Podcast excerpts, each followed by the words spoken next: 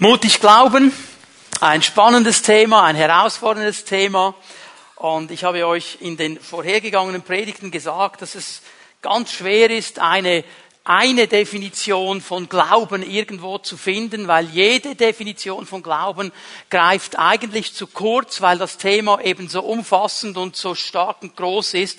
Und darum werden wir in diesen Predigten drin, während dieser ganzen Kampagne mutig glauben, einfach verschiedene Facetten und Seiten des Glaubens uns anschauen und so dann so ein umfassendes Bild auch bekommen.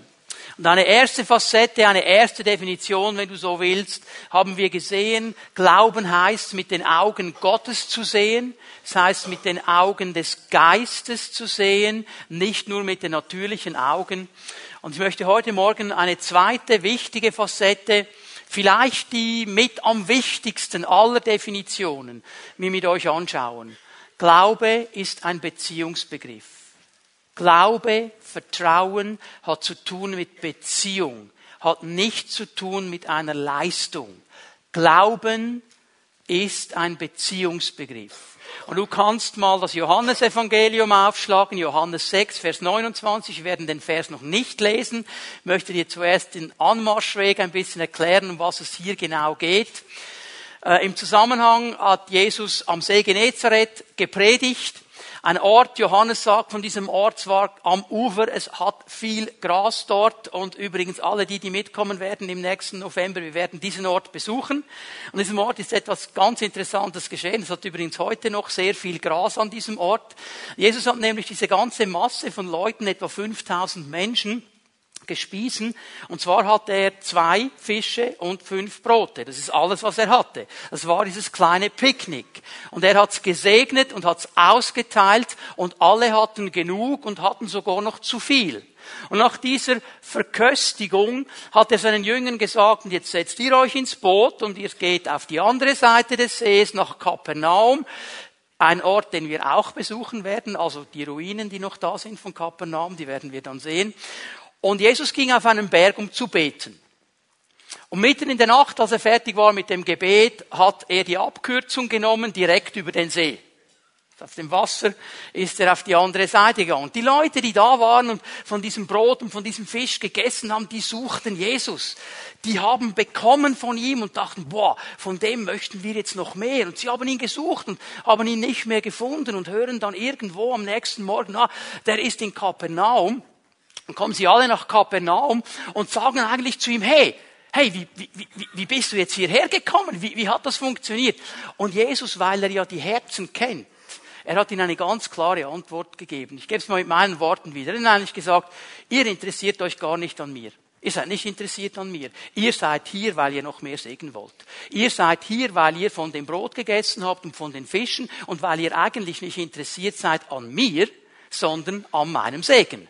Und dann sagen sie, und jetzt müssen wir nicht vergessen, das waren Leute, die in einem jüdischen Umfeld aufgewachsen sind, die kannten all diese Gebote und all diese Dinge, die sie tun sollten. Das hat sie dann schon getroffen und dann haben sie gefragt, ja, aber was müssen wir denn für Werke tun, um den Willen Gottes zu erfüllen? Was müssen wir denn tun?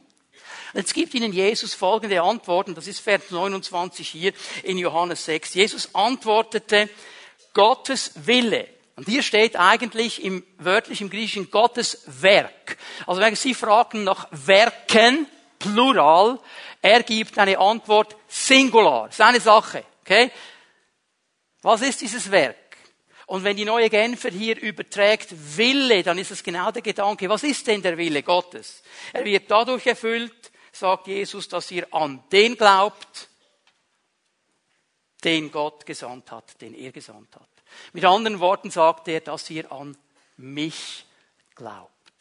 Glaube ist ein Beziehungsbegriff. Er zentriert sich auf eine Person. Er zielt auf Jesus Christus. Glauben hat zu tun mit Beziehung. Das ist der erste kurze Punkt meiner Botschaft heute Morgen. Ich möchte das noch einmal klar machen.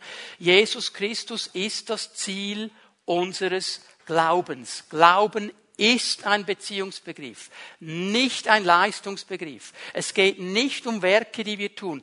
die Religion, jede Religion wird dir immer Werke aufzeigen, die du vollbringen musst, Gebote, die du einhalten musst, Verbote, die du ja nicht übertreten darfst. Und wenn du das alles irgendwo halten kannst, wenn du Glück hast, am Ende deines Lebens wirst du bei Gott sein. Hat immer zu tun mit Werken.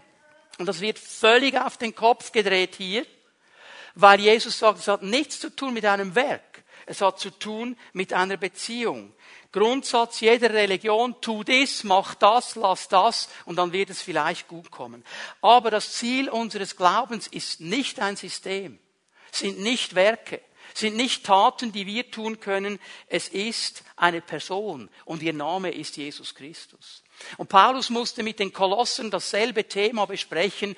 Da waren Leute gekommen, die gesagt, ja, aber dann müsst ihr noch diesen Tag speziell einhalten und an diesem Tag müsst ihr dieses Menü essen und dann müsst ihr noch das machen und da müsst ihr noch darauf achten. Und diese Gemeinde, weil wir alle Menschen eigentlich so geprägt sind, die haben angefangen, das zu tun. Und jetzt kommt Paulus im Kolosserbrief und er bringt es noch einmal auf den Punkt, Kolosser 2, Vers 9. Dabei ist es doch Christus, in dem die ganze Fülle von Gottes Wesen in leiblicher Gestalt wohnt. Er sagt ihnen, Leute, hört auf, ein System zu suchen. Hört auf, Gebote zu suchen. Hört auf, Gebote aufzustellen und Verbote aufzustellen. Es geht um einen Menschen. Es geht um Jesus Christus. Es geht um eine Person. Es geht nicht um irgendein System. Es geht nicht um irgendetwas, das wir tun können. Es geht um ihn. Er ist es, an den wir glauben sollen. Er wird beschrieben in Hebräer 12, Vers 2 als der Anfänger, der Urheber und der Vollender unseres Glaubens. Bei Jesus hat alles begonnen und er wird uns ans Ziel bringen. Es geht immer um ihn. Aber was heißt das jetzt, an Jesus glauben?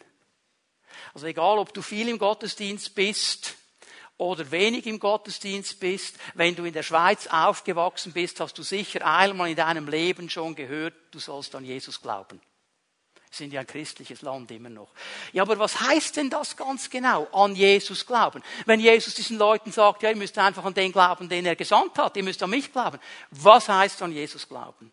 Das möchte ich heute Morgen ein bisschen auflösen. Ich habe dieses Wort Glaube genommen ein Wort mit sechs Buchstaben und habe für heute Morgen ein Akrostikon gebaut, das heißt ein Wortspiel. Ich werde euch an jedem dieser sechs Buchstaben einen Punkt zeigen, was es heißt, an Jesus zu glauben. Ich habe Hilfe dabei. Ich möchte mal den ersten Helfer bitten, dass er kommt und uns mal das G bringt. Hier fängt dieses Wort Glaube nämlich an. G. Und dieses G steht für eine ganz einfache Sache, einfach gesagt, nicht so einfach umgesetzt. Gib ihm die Herrschaft über dein Leben. An Jesus zu glauben heißt, ich gebe ihm die Herrschaft über mein Leben. Jesus ist der Retter. Er ist der Erlöser. Er ist auch der Segner. Er segnet uns gerne. Aber wenn wir nur das sehen, dann haben wir etwas Wesentliches verpasst, dass er nämlich auch Herr und König ist und auch über mein Leben der Herr sein soll. Römer 10, Vers 9 eine bekannte Aussage von Paulus, die wir lesen miteinander. Wenn du also mit deinem Mund bekennst, dass Jesus der Herr ist, wenn du das bekennst, und ich möchte so sagen, das alleine reicht noch nicht. Du kannst das noch lange bekennen. Wenn du trotzdem selber Chef bleibst, hast du nicht verstanden, um was es geht. Aber wir müssen hier verstehen, er ist der Herr. Wenn ich das mit meinem Mund bekenne und mit meinem Herzen glaube, dass er von den Toten auferweckt worden ist, dann werde ich gerettet werden. Aber was heißt das jetzt, ihm die Herrschaft meines Lebens zu geben? Das heißt nichts anderes, als dass er der Chef ist, der König ist, der Herr ist über mein ganzes Leben. Das heißt, er ist der Chef über meine Beziehungen, er ist der Chef über meine Finanzen, er ist der Chef über meine Sexualität, er ist der Chef über meine Gesundheit, er ist der Chef über alles, was ich habe und mich ausmacht. Er ist der Chef. Ich gebe ihm alles. Das Gute, das Schlechte, das Verborgene meines Herzens. Er ist der Chef. Ich lasse ihn Herr sein. Man spricht heute ja gerne in unserer Gesellschaft von der sogenannten Ich GmbH, weil ich ja so wichtig bin, wichtiger als alle anderen. Ich bin die Ich GmbH und ich bin der Chef meines Lebens. Hör mal, wenn du Christ bist und sagst, ich glaube an Jesus, dann hast du keine Ich GmbH. Das kann nicht funktionieren. Dann ist er der Chef. Er ist der Chef meines Lebens. Er ist der CEO meiner Ich GmbH. Er hat das Sagen. Er sagt, was Sache ist. Er ist der Herr. Und es ist eine Entscheidung, die treffe ich nicht einmal in meinem Leben. Ich merke, ich muss sie immer wieder treffen, weil ich tendiere dazu, die Zügel wieder selber in die Hand zu nehmen. Ich tendiere dazu, die Dinge wieder selber als Chef bestimmen zu wollen. Dabei habe ich doch gelernt in diesen 32 Jahren, in denen ich ihm nachfolge, ich fahre immer dann am besten, wenn er sagt, wie es läuft. Ich bin immer dann am gesegnetsten, wenn ich tue, was er mir sagt. Ich bin immer dann am erfülltesten, wenn er Herr sein darf. Und trotzdem merke ich, da will immer wieder etwas in mir aufsteigen und es besser wissen als er. Ich muss lernen, wenn ich an Jesus glaube, immer wieder zu sagen, und du hast die Herrschaft meines Lebens. Ich habe so einen Autosticker gesehen, ihr habt den vielleicht auch schon gesehen, ich muss immer ein bisschen schmunzeln, wenn ich ihn sehe, weil ich weiß ja, was damit gesagt wird. Aber da steht dann drauf, hinten am Auto angeklebt, Jesus ist mein Co-Pilot. Falsch. Kommt nicht gut. Er ist nicht mein Co-Pilot. Wenn schon bin ich der Co-Pilot, wenn er mich denn überhaupt ins Cockpit lässt. Aber der Chef ist er. Ich weiß ja, was man sagen will damit. Das tönt dann schön fromm, oder? Jesus fährt auch mit. Ja, aber hallo, er ist der Chef. Er ist der Pilot. Dieses G, Glaube an Jesus, dieses G steht für diese eine wichtige Sache. Gib ihm die Herrschaft über dein Leben. Darf ich bitten, dass das L kommt? Der zweite Buchstabe, Dankeschön. Das bedeutet nicht Glarus. Okay, kommt ein ganzes Wort, nicht abhängen. Dieses L steht für eine ganz einfache Sache und eine wichtige Sache. Lass dich auf seine Liebe ein. Lass dich auf seine Liebe ein. Glauben ist ein Beziehungsbegriff. Es geht nicht um Leistung. Und Gott hat uns in Jesus Christus seine Liebe gezeigt. Und ich kann diese Liebe Gottes nicht verdienen. Ich kann sie nicht erarbeiten. Ich hätte sie auch nie verdient. Ich kann nichts tun, um diese Liebe zu bekommen. Diese Liebe ist sein Gedanken, es ist seine Idee, es ist sein Impuls und ich bekomme sie aus reiner Gnade. Und jetzt müssen wir ein bisschen definieren, weil wenn ich Liebe sage, dann haben die meisten Leute sofort irgendwo eine Idee und ich stelle fest, auch unter Christen ist manchmal die weltliche Hollywood-Idee von Liebe viel größer als das biblische Konzept von Liebe. Sie denken zuerst in weltlichen Maßstäben und vergessen, was die Liebe Gottes wirklich ist. Wir schauen mal hinein ins, in den ersten Johannesbrief miteinander, 1. Johannes 4, ab Vers 8 möchte ich mal ein paar Verse hier lesen.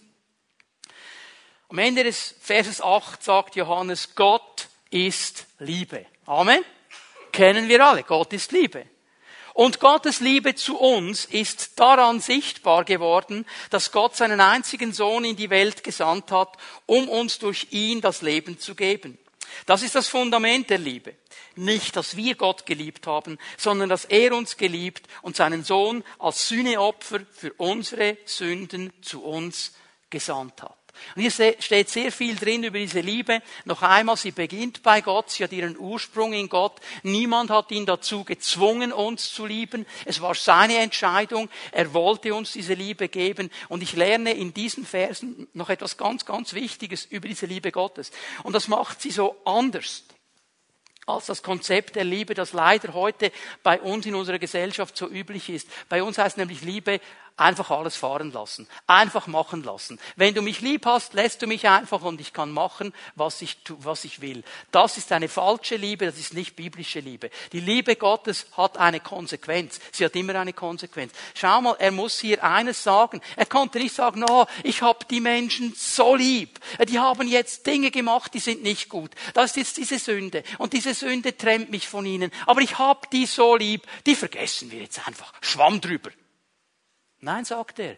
Es muss eine Konsequenz geben. Es gibt eine Strafe für diese Vergehen. Aber ich weiß ja, und jetzt kommt sein liebendes Herz, ich weiß, der Mensch schafft das nicht, diese Konsequenz zu tragen. Also sende ich meinen Sohn, der diese Konsequenz für sie trägt. Und die ganze Liebe des Vaters war in diesem Sohn. Und die ganze Liebe des Vaters hat diesen Sohn aber nicht vor diesem Kreuz bewahrt. Da wurde diese Liebe Gottes konkret und konsequent. Jemand musste die Strafe tragen. Die Liebe Gottes ist nicht eine konsequenzlose Liebe. Es ist eine Liebe, die alles gibt, wenn wir bereit sind, mit ihm vorwärts zu gehen, wenn wir bereit sind, uns auf diese Liebe einzulassen. Und mir fällt auf, wie schwierig das ist für uns, diese Liebe einfach als Geschenk anzunehmen, auch ruhig zu werden in dieser Liebe. Relax in dieser Liebe Gottes, ich sag's mal so. Das dürfen wir lernen. Viele von uns hatten an Weihnachten einen Stress, oder? Jetzt hast du ein Geschenk bekommen von jemandem, den du nicht auf dem Radar hattest. Der kommt und gibt dir ein Geschenk. Und im ersten Moment sagst du, wow, toll, Geschenk ist immer cool. Und mal ganz ehrlich, was war der zweite Gedanke? Ich habe kein Geschenk für ihn. Aber ich muss ihm doch auch, der hat mir ein Geschenk gehabt, ich habe nichts für ihn. Ich muss ihm irgendwie etwas zurückgeben. Und dann geht der Stress los.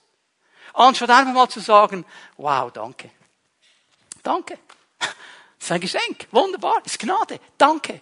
Hey, du kannst die Liebe Gottes nicht abverdienen. Du kannst sie nicht zurückzahlen. Du kannst sie empfangen. Du darfst sie empfangen. Du darfst wissen, Gott liebt dich. Es ist diese Liebe, von der der Römerbrief sagt, nichts kann uns trennen von der Liebe Gottes. Und nichts heißt nichts. Du kannst den größten Bock schießen, den man schießen kann, trennt dich nicht von der Liebe Gottes. Du kannst den größten Fehler machen, den man machen kann. Trennt dich nicht von der Liebe Gottes. Diese Liebe Gottes wird dir immer wieder begegnen und sie wird dich immer wieder zurückholen an sein Herz und sie wird immer wieder bereit sein, auch zu vergeben. Es ist diese Liebe Gottes. Und in dieser Liebe darf ich auch entspannt leben als sein Kind, als jemand, der an ihn glaubt. Ich darf in dieser Liebe stehen. Und in dieser Liebe Gottes bin ich eben auch bereit, verantwortlich zu leben, weil ich weiß, dass er mich geliebt hat, ohne dass ich es verdient hätte, weil ich weiß, dass er mir diese Liebe zuerst geschenkt hat. Ich habe nicht ihn erwählt, er hat mich erwählt. Und darum lebe ich verantwortlich, weil ich sage, diesem Herrn, der mein Herr ist, der voller Liebe ist, dem will ich dienen und ich will ihn ehren und ich will ihn groß machen. Darum ist die Liebe für mich nicht ein Freipass zu leben, wie ich will und er muss mich ja eh lieben, sondern dass ich so verantwortlich lebe, dass ich diese Liebe, die er mir gibt, auch ehre. Und das hängt mit dem nächsten Buchstaben zusammen. Darf ich bitten, dass das A abgebracht wird? Und dieses A steht für achte auf sein Wort.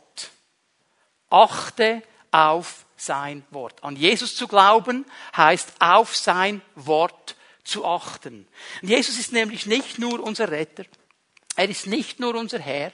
Er ist nicht nur der, der uns diese Liebe gebracht hat. Er ist auch, sagt Johannes, das Fleisch gewordene Wort Gottes. Was bedeutet das? Das ist ein bisschen ein schwieriges Wort, Fleisch gewordenes Wort Gottes. Ich möchte es so erklären.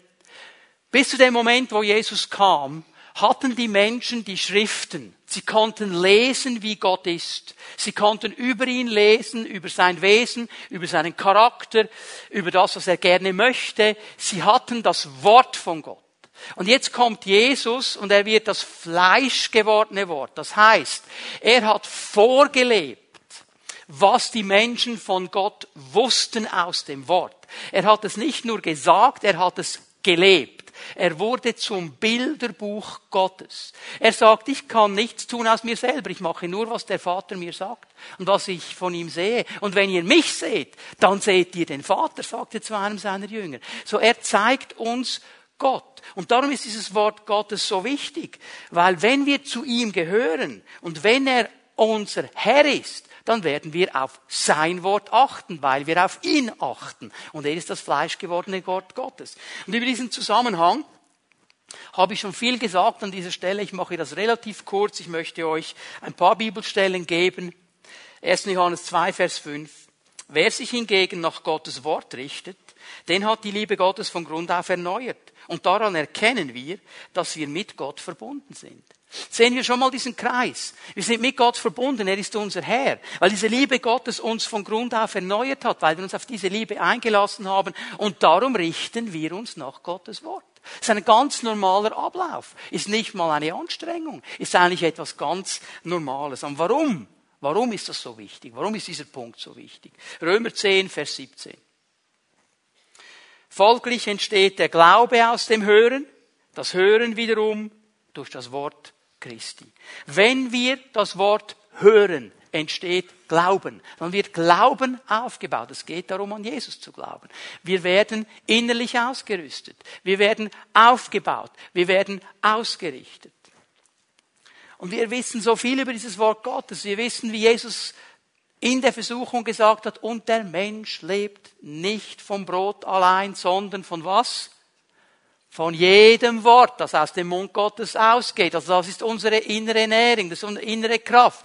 Psalm 119, Vers 105. Das Wort leuchtet mir dort, wo ich gehe. Es ist ein Licht auf meinen Weg. Durch dieses Wort bekomme ich Führung. Durch dieses Wort will mir Jesus helfen, den richtigen Weg zu gehen. Wenn ich nicht mehr weiter weiß, wenn ich in der Dunkelheit bin, dieses Wort macht Licht. Dieses Wort zeigt den Weg.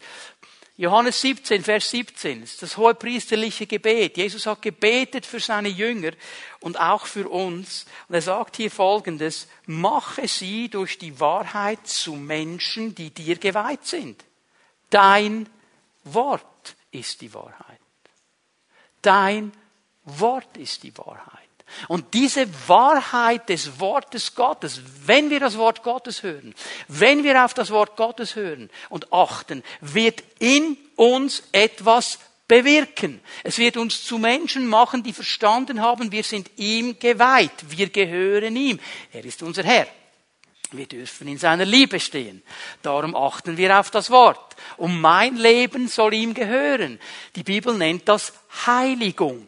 Das Wort Gottes hilft uns auch in diesem Prozess. Wir gehen zum nächsten Buchstaben, das U. Und ich warne euch schon mal vor, bei diesem U werde ich länger stehen bleiben, weil ich spüre in meinem Geist, das ist ein ganz wichtiger Punkt, wenn es darum geht, an Jesus zu glauben. Und dieses U steht für Folgendes. Umarme jede Möglichkeit, Gott und Menschen zu dienen. Glauben an Jesus bedeutet, ein Mensch zu sein, der Gott und anderen Menschen dient. Das gehört dazu. Und ich weiß, wenn man das sagt, oh, oh, oh, jetzt redet der von dienen, Achtung, dann kommt sofort die Reaktion. Ich habe so viel um die Ohren. Meine Familie, du weißt gar nicht, was da alles abgeht. Und in meinem Job, die Verantwortung, die ich habe. No way, ich würde ja gerne. Ich kann aber nicht. Und du machst schon den. Hast du gemerkt, dass es schwierig ist, so etwas zu umarmen? Mit dieser Haltung. Umarmen funktioniert so. Du musst dich öffnen. Und ich möchte dich ermutigen, öffne dich für diesen Gedanken, der dazugehört. Wir sind nicht errettet, um ein selbstzentriertes Leben zu leben. Wir sind nicht errettet, um eine Ich GmbH zu gründen.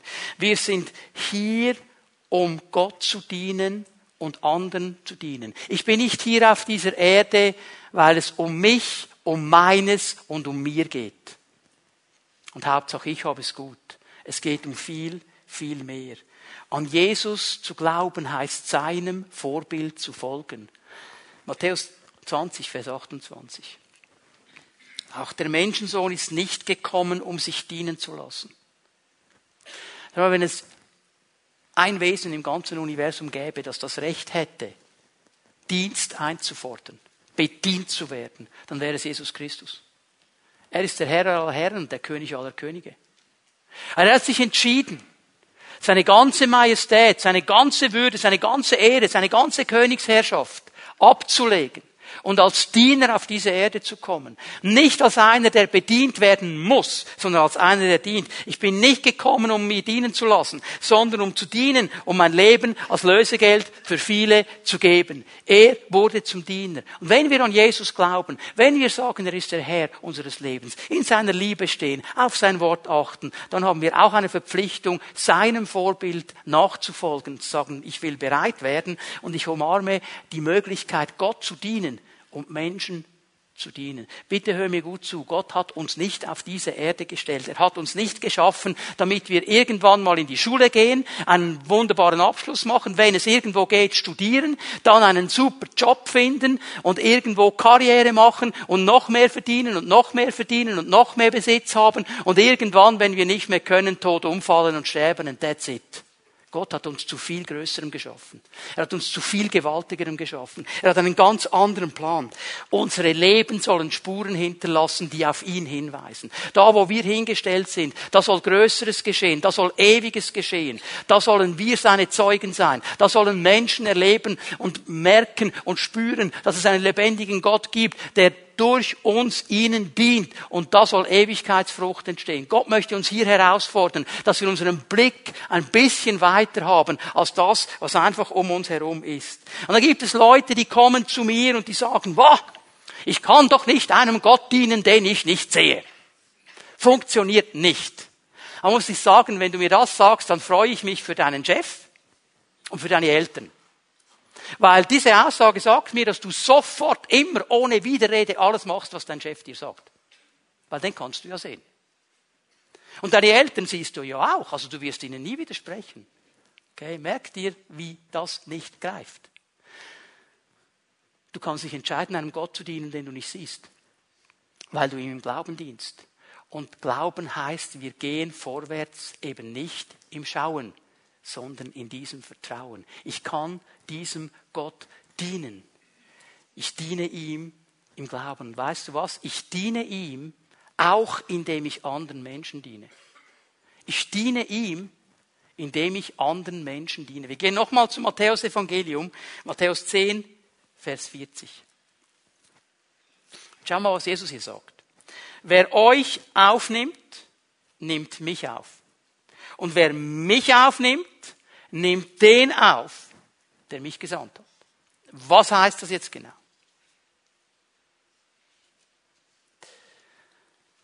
Wenn du mich einlädst zu dir nach Hause und du nimmst mich auf, wer kommt dann noch mit? Wer kommt noch mit? Ja, natürlich meine Frau, hoffentlich auch. Und wer noch?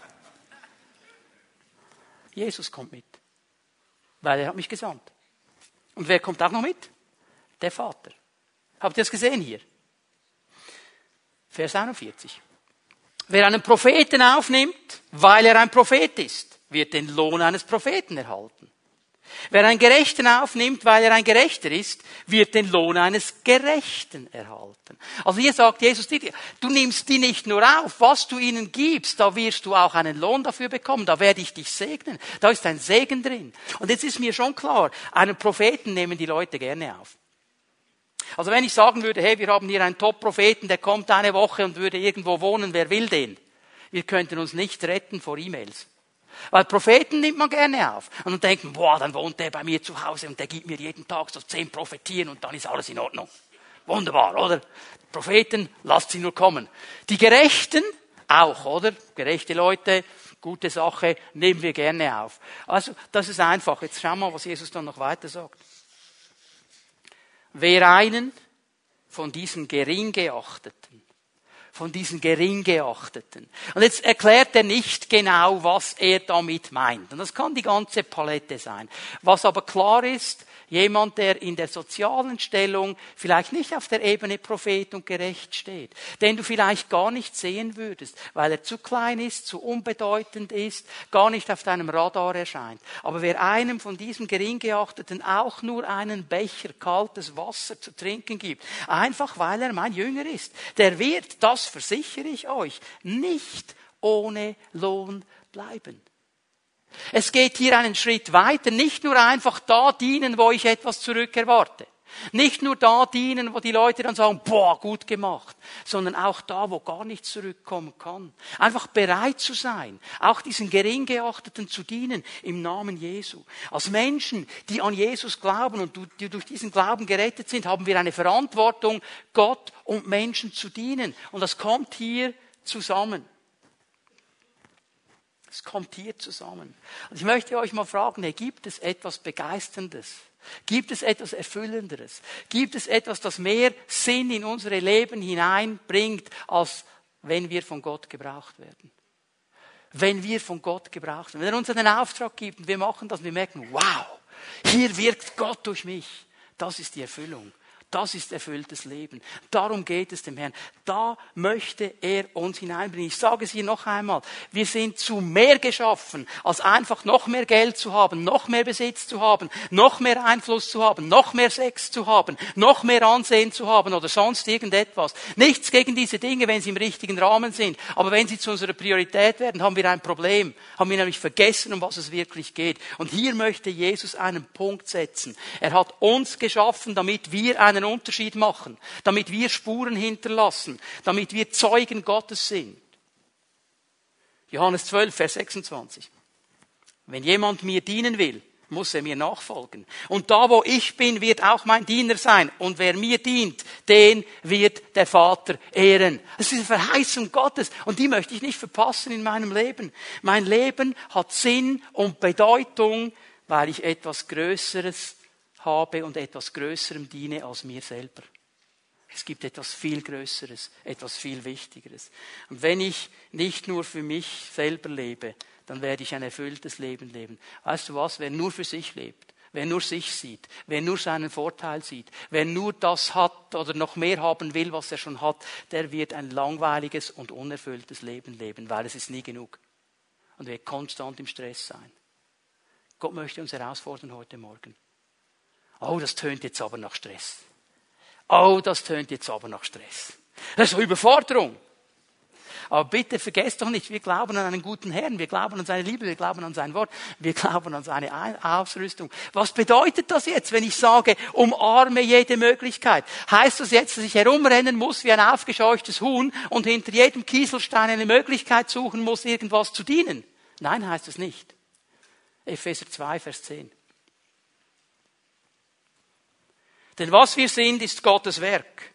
Er hat uns durch Jesus Christus dazu geschaffen, das zu tun, was gut und richtig ist. Das ist unsere Schöpfungsbeauftragung. Das zu tun, was gut und richtig ist, durch Jesus Christus. Gott hat alles, was wir tun sollen, vorbereitet. An uns ist es nun, das Vorbereitete auszuführen. Was heißt das? Das heißt, ich gehe nicht so durchs Leben, habe keine Zeit, habe keine Zeit. Ihr kennt ja den, den pensionierten Gruß, oder? PKZ. Pensioniert, keine Zeit. Wenn ich so durchs Leben gehe, bin ich nicht bereit. Aber wenn ich einfach so durchs Leben gehe und sage, Herr, ich will bereit sein, wo es eine Möglichkeit gibt, dir zu dienen, Menschen zu dienen, ich will sie umarmen. Manchmal gibt es fünf am Tag, manchmal gibt es keine, aber ich bin einfach bereit. Was an mir liegt, Herr, ich will bereit sein, dieses U in diesem Glaube ganz groß werden zu lassen. Ich will jede Möglichkeit umarmen, dir und anderen Menschen zu dienen. Wir gehen zum B, der nächste Buchstabe. Auch das B hat eine wichtige Bedeutung. Dieses B in diesem Wort steht für behalte das Ziel im Auge. Behalte das Ziel im Auge. Und das hat auch zu tun mit Bereitschaft zu dienen. Aber es geht noch ein bisschen weiter. Es geht darum zu verstehen, dass es um mehr geht als um das Hier und Jetzt. Dass es um mehr geht als um das Hier und Jetzt. Als Jesus am Kreuz gestorben ist, da waren seine Jünger völlig frustriert. Sie haben alle Hoffnung aufgegeben, weil sie so verhaftet waren, nur im Hier und Jetzt, dass sie einfach gesagt haben, boah, er ist gestorben, ist nicht mehr da, ist tot. Alles vergebens, alles vergessen, keine Hoffnung mehr. Sie haben völlig aufgegeben, weil sie nur das Hier und Jetzt gesehen haben.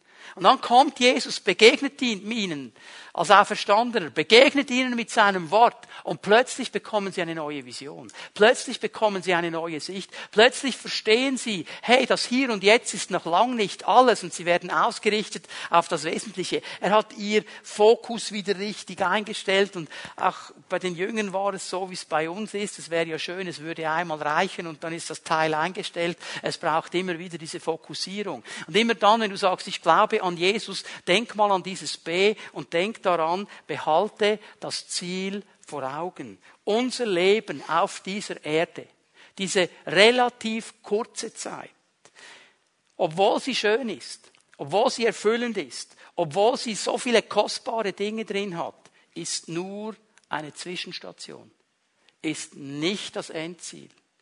Und Bitte versteht mich hier richtig. Ich habe nichts gegen diese Dinge. Hey, geniale Sache. Wenn du herumreisen kannst, wenn du die schönen Flecken der Erde dir anschauen kannst, wenn du irgendwo hingehst und all das Schöne, das Kostbare, das Tolle sehen kannst, dann mach es und ich gönne es dir und freu dich daran. Aber wir müssen verstehen, dass das immer Gnade von Gott ist und das ist nicht das eigentliche Ziel.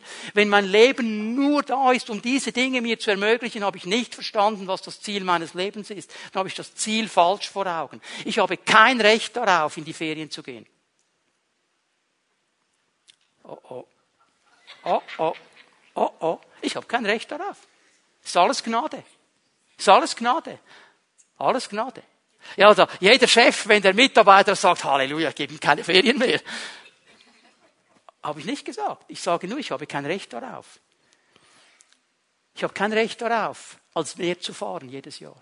Ich habe kein Recht darauf, Ski zu fahren jedes Jahr. Ich habe kein Recht darauf, irgendwo hinzugehen jedes Jahr. Wenn ich das tun kann und der Herr mir Gnade gibt, Halleluja, dann segne ich mich und segne ihn und sage, danke Herr, wunderbar, ich genieße das, aber ich verliere das Ziel nicht aus den Augen. Leute, es gibt Christen, die haben nur ein Ziel. Das muss ich, das muss ich, das muss ich, das muss ich, das muss ich. Hat mir jemand gesagt, ah, aber, aber ich möchte nicht, dass Jesus zurückkommt, bevor ich in Südafrika war. Wow. Ich sage euch, Südafrika ist schön. Wirklich genial. Tolle Sache, okay? Ja? Aber, wenn ich wählen könnte, Südafrika oder Wiederkunft, Fall klar, oder? Manchmal haben wir den Fokus verloren. Ist nur Zwischenstation. Ist nur Transit. Ist nur vorübergehend. 2. Timotheus 4, Vers 18. Ich lerne hier von einem Apostel, der im Gefängnis sitzt. Und er weiß, ich komme aus dieser Gefangenschaft nicht lebendig raus. Das sagt er nämlich in den Versen vorne dran. Er weiß, er sagt, ich werde geopfert. Ich komme da nicht raus. Ich werde sterben in dieser Gefangenschaft. Und jetzt schau mal, was er sagt. Er, der Herr, wird mich auch weiterhin vor jedem feindlichen Angriff retten und er wird mich bewahren, bis ich in seinem himmlischen Reich bin. Und wir würden denken, ja, der wartet jetzt darauf, dass der Herr ihn hier herausholt. Er wusste, dass er sterben wird. Aber wisst ihr, was er auch wusste? Der Kaiser der damaligen Zeit, vor dem er sich verantworten musste, war Nero. Und Paulus stand vor Nero und musste sich verantworten. Warum stand er überhaupt vor dem Kaiser?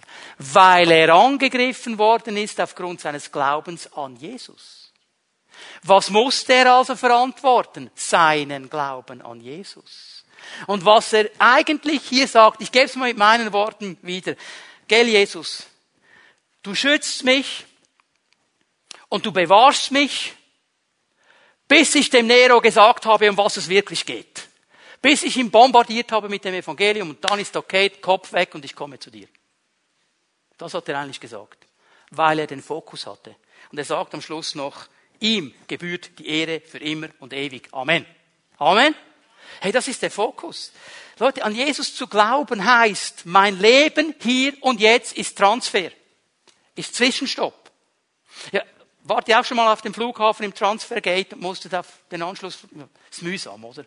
Ist meistens öde, diese Transfergates und so, ist nicht der schöne Ort. Also wir haben ja einen genialen Transferort, die Erde ist ja wunderbar, aber ist trotzdem nur Zwischenstopp, ist nur Endziel. Und ich möchte dir einfach sagen, alles auf dieser Seite des Himmels ist provisorisch. Nichts ist vollkommen. Es gibt erst dann Vollkommenheit, wenn der Herr kommt wenn der Vollkommene kommt. Und wir versuchen auch als Christen manchmal schon jetzt ein vollkommenes Leben zu leben und reiben uns auf dabei. Es ist nur provisorisch. Geniales Provisorium, okay, aber es ist provisorisch.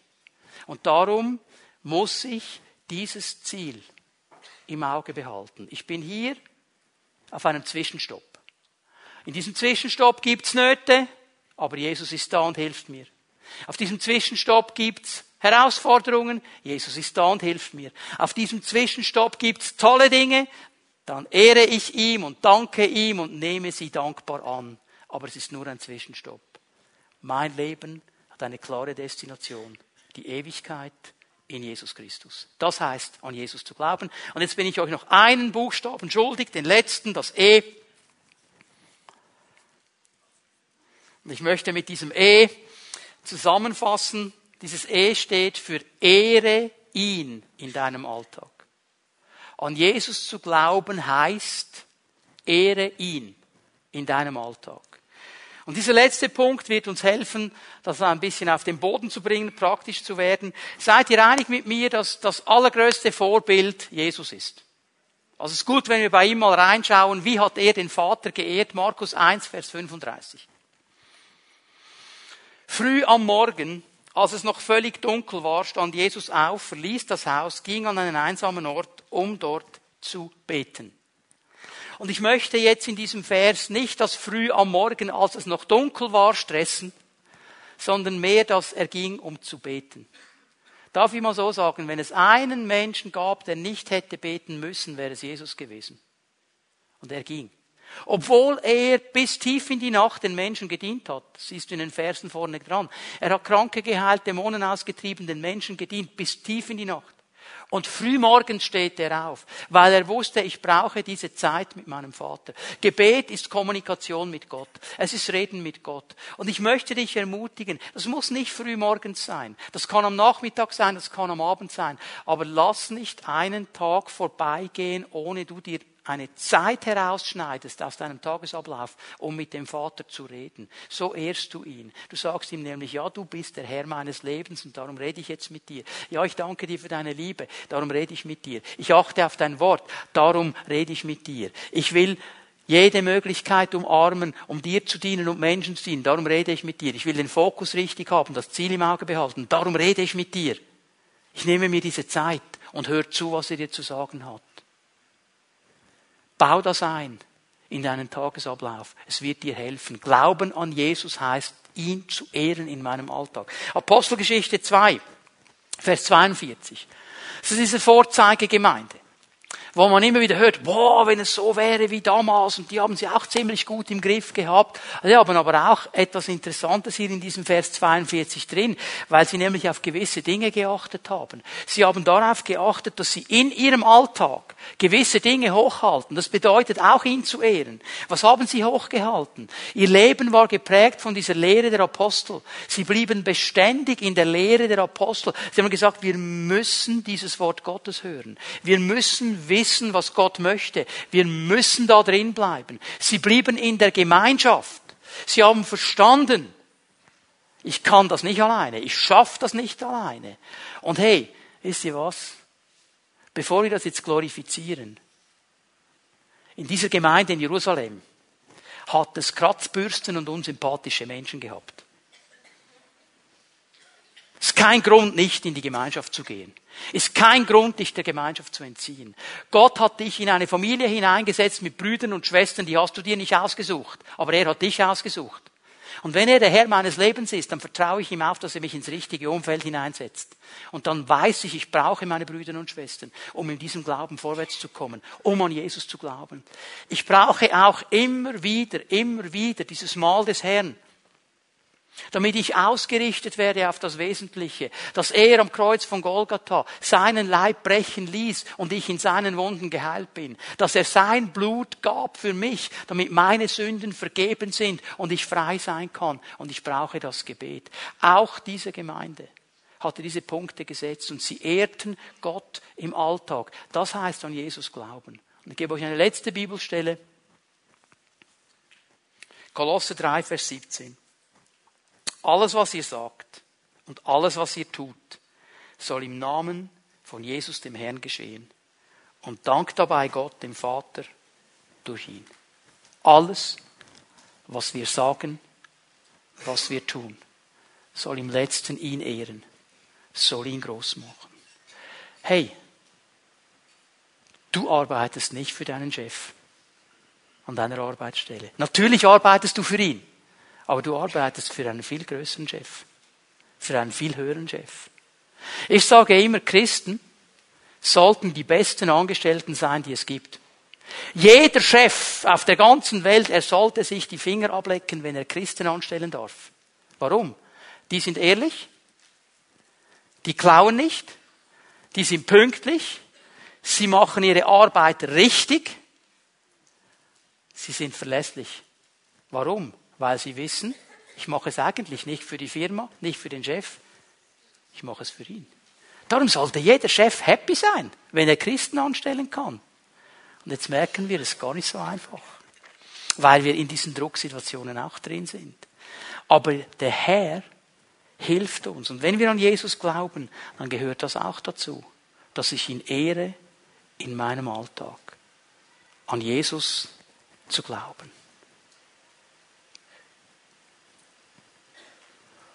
Und der Herr möchte uns herausfordern heute Morgen. Glaubst du an Jesus? Glaubst du wirklich an Jesus? Und er möchte uns herausfordern, dass wir eine klare Entscheidung treffen.